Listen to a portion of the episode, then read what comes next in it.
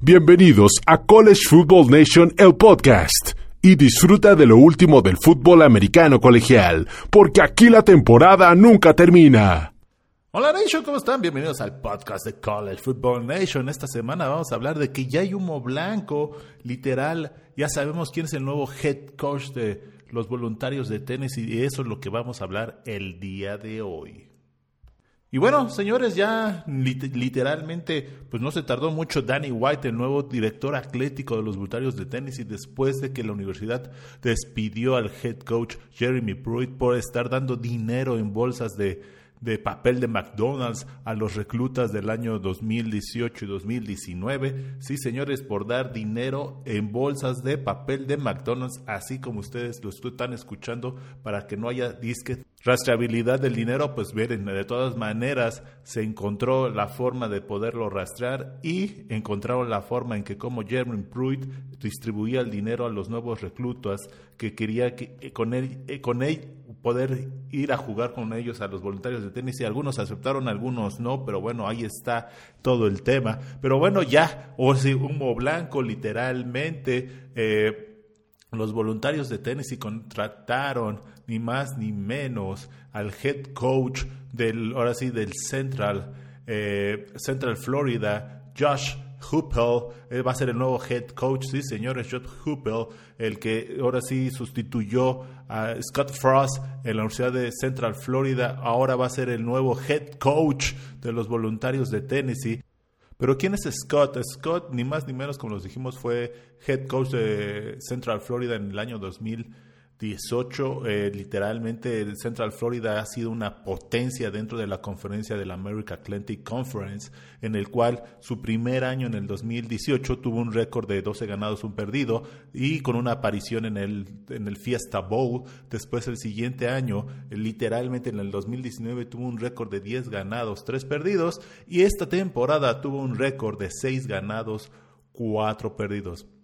Este Hoppel se considera que es una mente ofensiva innovadora y literalmente fresca en el fútbol americano colegial y literalmente terminó la temporada pasada con el segundo mejor récord de yardas a la ofensiva, en el cual promediaron 562 yardas por juego. Esos fueron los Black, eh, los Golden Knights de Central, de Central Florida el año pasado, la temporada, ahora sí la temporada que se quedó marcada por el COVID-19, la temporada 2020-2021, pero como ustedes vieron los Golden Knights de Central Florida hicieron mucho ruido a la ofensiva, pero desgraciadamente a la ofensiva les faltó y también tuvieron buenos juegos contra equipos de la conferencia del ACC principalmente, que es con, la que se pudieron poder eh, tener estos juegos. Acuérdense que la temporada pasada muchos de los juegos fueron nada más de puras conferencias y muy poquitas conferencias del Power Five eh, pudieron tener eh, otros tipos de juegos fuera de la conferencia, ¿no? Pero bueno, esto es lo que está pasando y pero vamos a detallar un poquito, vamos a entrar un poquito más en materia por qué fue este Hopo y no fue otro head coach que pudiera tener esta oportunidad de ser el candidato a ser el head coach de los voluntarios de Tennessee. Para empezar, bueno, creo que Danny White topó con la realidad. ¿Por qué? ¿Por qué decimos que topó con la realidad? Apenas acaba de entrar literalmente. Esta va a ser su, primera semana completa dentro del cargo. Y la semana pasada les comentábamos en el podcast que iban y contrató una firma de consultoría para buscar a ese head coach. Yo imagino que cuando decimos que topó con la realidad es que es muy complicado encontrar un, un head coach elite, un, un, head coach de la lista A, como se, le, como se le conoce en el fútbol americano de los Estados Unidos.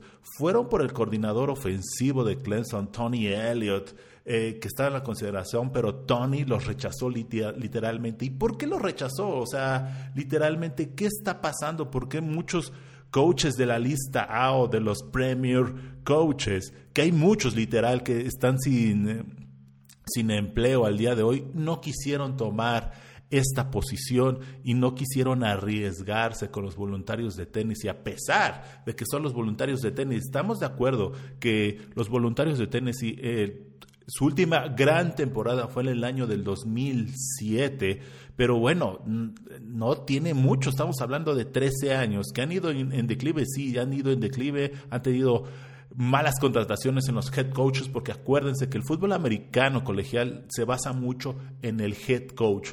No es como en el fútbol americano profesional, que es ahora sí tal vez el coreback franquicia el que te lleva a donde tú quieras llegar a los playoffs, a las finales de conferencia o tal vez al Super Bowl.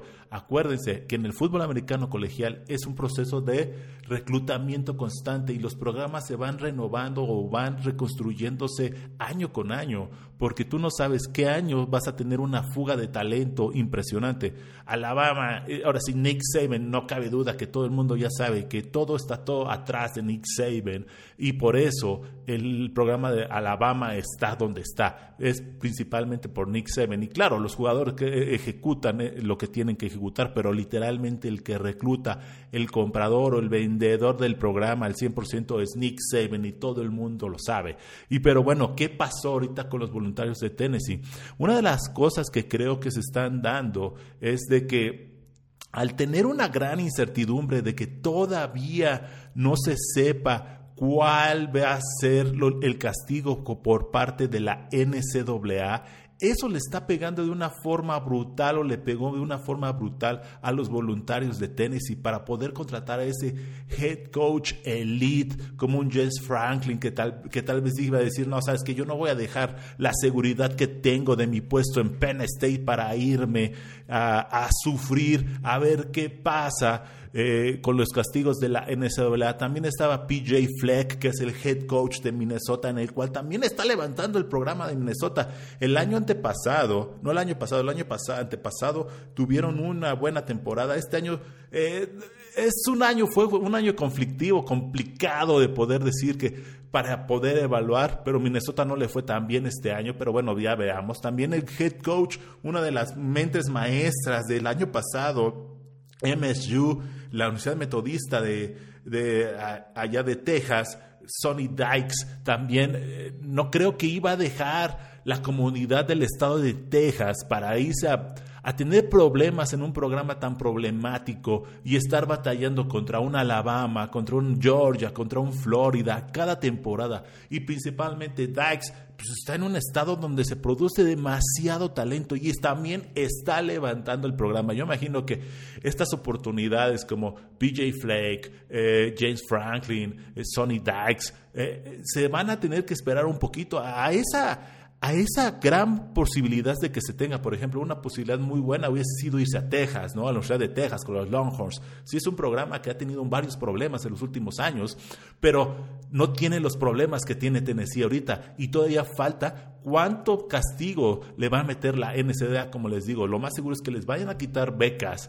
y eso es literal de lo que vive un programa de fútbol americano. Les van a quitar temas de, los van a vetar a los tazones también. Es lo que venden los programas de fútbol americano cuando son el reclutamiento. Es que mira, vamos a llegar a un tazón, vas a tener el exposure en la televisión y te van a poder ver en la NFL. Al no tener ese programa o ese esos juegos estelares, de poder tener esa posibilidad de llegar. No estamos diciendo que son un hecho para Tennessee, aunque esté en la conferencia de la ACC, ha costado mucho trabajo y ahorita les vamos a poder decir cuál ha sido el récord de Tennessee después de Phil Fulmer, que fue su, última gran temporada en, el año del 2007, ¿no? Entonces, también estábamos hablando ahorita de Tony Elliott, el coordinador ofensivo de Clemson, que esa es una de las cosas que queremos también hacer un programa especial eh, de Clemson, todo lo que está pasando o lo que ha pasado en los últimos años, por qué sigue siendo programa elite y no ha tenido los sub y baja que han tenido otros programas y este el head coach Davos Sweeney lo, ha sabido controlar y creo que también es, es, importante hacer un programa especial de esto. Pero bueno, regresamos al caso de Tennessee llegamos en el año de, después del año del 2007, el programa de Tennessee realmente ha sido un programa perdedor. ¿Por qué? Eh, del 2007 al 2020, chequense el récord, es de 78 ganados, 82 perdidos. La conferencia de, el récord dentro de la conferencia del SEC no importando qué división es, 36 ganados contra 70 perdidos. No tiene ningún campeonato de la división este. Y es donde está. Florida, Georgia, Vanderbilt, Tennessee y bueno, más, ¿no? Después de esto, ¿no? Pero bueno, estas de las cosas es importante mencionar, ¿no? O sea, eh, y bueno, como les decimos, eh, los voluntarios desde el 2008 al 2020 tienen un porcentaje de ganado, de ganados dentro de la conferencia del punto 0.33%, ¿no? Y solo está arribita nada más Tennessee dentro de la división este de la conferencia del SEC, arribita de Kentucky Vanderbilt y South Carolina, ¿no? O sea, South Carolina le gana todavía los voluntarios con un porcentaje de ganados de 4, 48%. Missouri tiene el 47%. Y eso que Missouri se unió a la liga o se unió a la conferencia de la SEC en el año del 2012. Entonces, si se están dando cuenta, es muy, muy complicado. También otro de los récords que no ha podido quitarse es el eh, el patrocinio, no el patrocinio, sino la racha que tiene los Gators de Florida con sobre Tennessee, que de los últimos 16 juegos, 15 veces los Gators han ganado, ¿no?